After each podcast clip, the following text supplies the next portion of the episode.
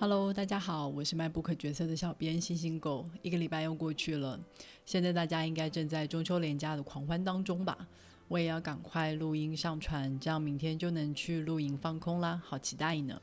今天要继续介绍《经济学与法律的对话》这本书。嗯，果然经济加法律这个组合太硬了，收听人数是开播以来最低。大家对经济学是不是还存在着刻板印象，觉得就是一堆数字跟模型呢？不过这几年经济学已经越来越贴近人性了，有门科学非常的红，叫做行为经济学。以前传统的经济学总是认为人是理性的，而且总是追求自己的利益，并且假设如果人能够获得全部的讯息的话，就会做出利益最大的决定。不过事实上，人才不是那么简单的动物类，我们有热情、有偏见、有冲动，而且我们在处理获得跟失去的态度是截然不同的。即使数字上看起来是完全一样，所以行为经济学它结合了心理学还有认知科学，提出了非理性人的经济活动会有什么样的转变。我想我们之后可以介绍一些相关的书籍。上一集我们是用经济学的角度来分析法律到底有没有符合效率，那这一集我们则是要来讨论法律是怎么处理人类的经济活动。好啦，那我们就开始吧。私有财产是现在经济学很重要的一个观念，因为想要拥有这个财产或是技术，所以给了我们动机去努力赚钱、买房、买车，或是发明新的技术。当然，这里面就会有一些权利归属的问题。法律在规范权利该属于谁的时候，需要考虑几个面向。第一个，当然就是清楚的定义财产的界限。如果是车子的话，其实定义非常的明确，我要么拥有这台车，要么没有嘛。但如果今天是土地的话，界限就会变得模糊很多。举例来讲，我今天拥有这块土地。代表我拥有这块土地上面的天空吗？如果是的话，那是不是飞机飞过我家天空都要取得我的同意吗？这显然是一个非常困难的交易。我们在上一集有介绍过寇斯，他跟我们讲，一切的关键都在于交易成本。如果交易成本可以负担的话，权力就会自然的移转到觉得最有价值的人身上，而达到一个有经济效率的决定。所以，法律在规定权利归属的时候，也要考虑这个权利是否能够有效的移转。以刚刚的例子来看，因为交易非常的困难，所以就暗示着法律在规范土地财产权的时候，不应该包含土地上面天空的所有权。另外一点就是在财产私有化的过程中，会不会引发竞租的行为？竞租它是一个经济学的专有名词。它是在一九六七年被提出来，那时候政府有所谓的进口许可证，意思是企业如果拥有这张许可证的话，它就可以用比别人更便宜的价格来购买外币。所以那时候企业为了要争取这个许可证，纷纷去贿赂政府官员，或是走后门套关系。但是这些行为其实不会带来真正的生产力跟进步，而且所谓的管制就是限制竞争者的加入，它破坏了市场效率。所以经济学家一向都认为竞租行为是没有经济效率的。举例来讲，各种职业执照，像是律师、医师或是专利，他们都是有可能引发竞租的行为。当然，订立这些权利，它有其他的用处。例如说，专利的权利金是为了保障呃发明者的付出；职业执照保证了专业的品质，也省去了民众需要自己判断的困扰。所以，法律在规范这些权利的时候，就要去衡量之间的得失。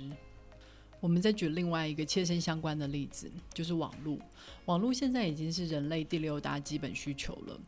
我们无时无刻都在使用网络，而企业也想要确保使用者可以更顺畅的使用自己家的服务。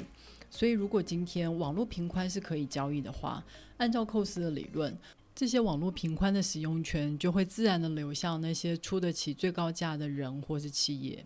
所以，就有人提出，我们应该要立法保护所谓的网络中立性。支持的人说，嗯，网络是一个公共财。所有的人或是服务都应该可以平等的使用，这样才可以保护言论自由，还有新创的服务。不过，反对的人说，管制只会让电信业者没有钱或是动机去投资更好的网络设备，对消费者一样没有好处。这个问题到现在都还是争论不休。美国在奥巴马时期的时候立了网络中立性的联邦法，不过川普一上任就打算废除这个法。目前废除的提案被国会暂时挡了下来。之前台湾也在吵这个问题，不过内容不太一样。电信业者是想要 NCC 不要再管制资费的方案，他们想要取消吃到饱，让使用者付费。但是 NCC 觉得电信方案就是要民众消费得起，所以设了上限。大家可能会觉得，当然是管制比较好啊。但是你再仔细想想，其实钱只是换个名目而已。今天 NCC 管制资费的上限，配套的措施就是要补助电信业者。那补助的钱从哪里来？当然就是大家的纳税钱喽。智慧财产权是比较现代的观念，开始保护一些无形的财产。大家知道著作权跟专利的差别吗？著作权其实保护的是表现手法，而不是构想。举例来讲，如果你今天要写一个小孩有魔法去上魔法学校的故事，其实并不会侵犯哈利波特的著作权。或是如果我能够证明我自己是独立创作，我从来没有看过你的作品，即使我们写出情节非常雷同的小说，也不代表我就一定是侵犯了你的著作权。所以整体而言，取得著作权很容易，而且保护的时间也很长，包含了著作权人在世的期间，还有死后的五十年。相较之下，专利保护的是构想。让我们拿之前所提到财产法所要考虑的几个要点来一一检视专利法。第一个要能够明确的定义财产的界限。虽然在专利法里面，我们为构想定义了一些规则，例如说要有新颖性，是一个从来没有人想过，或是至少没有发表过的想法；还有实用性，指的是你这个构想要有正当用途，例如说你不能为一个完全还不知道用途的化合物来申请专利。但是即使如此，每一个专利还是需要耗费极大的心力跟精神来审查范围是否合理。第二点，交易跟执行的容易度。我们都知道，涉嫌侵害专利的官司，往往打起来都旷日费时，诉讼的成本非常的高昂。举例来讲，苹果跟高通的专利官司，到现在两家还在互相告来告去，没个结果。第三点，是否会引发禁足的行为？因为只有第一个取得专利的人可以享有二十年的权利金，即使第二组人他们只隔了三个月也发明出同样的东西，却得不到任何的回馈，所以往往会有专利竞赛，这就暗示着竞租的行为。所以以经济学的角度来看，其实专利法是不太符合经济效率的。所以我们还有第三种智慧财产权，叫做商业机密，它跟专利不同，专利需要申请，而且通过了以后要内容完全公开。还有奇效性，但商业机密具有永久的奇效性。它禁止的是别人经过偷窃或是泄密的不法手段来取得，但是如果别人是自己破解或是自己发明出来的话，则不在保护的范围里面。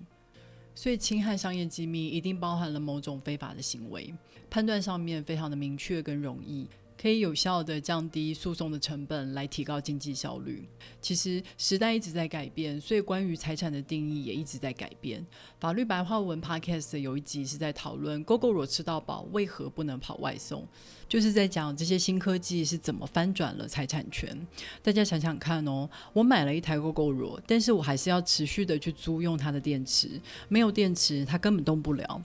那么这样我还算是拥有这台机车吗？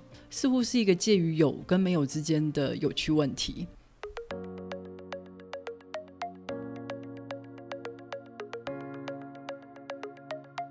另一种没有经济效率的行为是独占，大家可能会觉得有点违反直觉。独占不就是可以得到全部的利益吗？那不就是利益最大化了吗？但企业为了争取最后的全部利润，他就会动用各种资源去争取独占的权利，那就出现了我们之前一直在讲的竞租的行为。竞租是不会带来生产力跟进步的，所以没有经济效率。现在还剩下来的独占企业，大部分都是公用事业，像是水利或是电力公司。而在商业上，我们会利用法律来禁止独占的行为。台湾有公平交易法。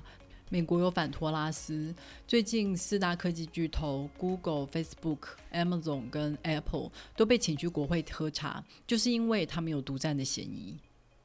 法律会从几种不同的角度来控制独占的形成。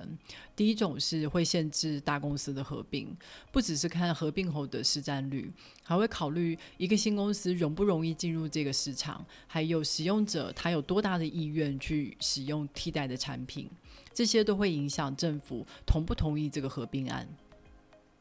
第二种是去限制会形成独占的行为。举例来讲，企业它可能会利用它在某一个市场的独占地位，借机去争取另外一个市场的独占。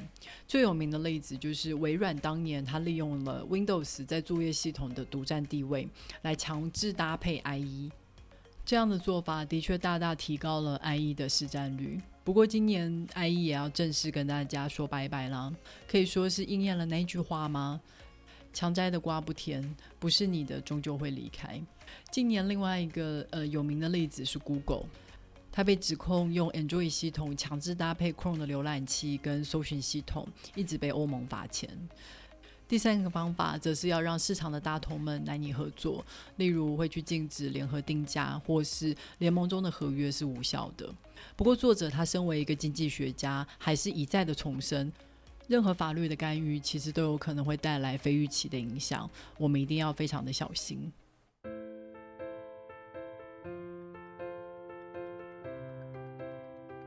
好啦，这本书就讲到这里了。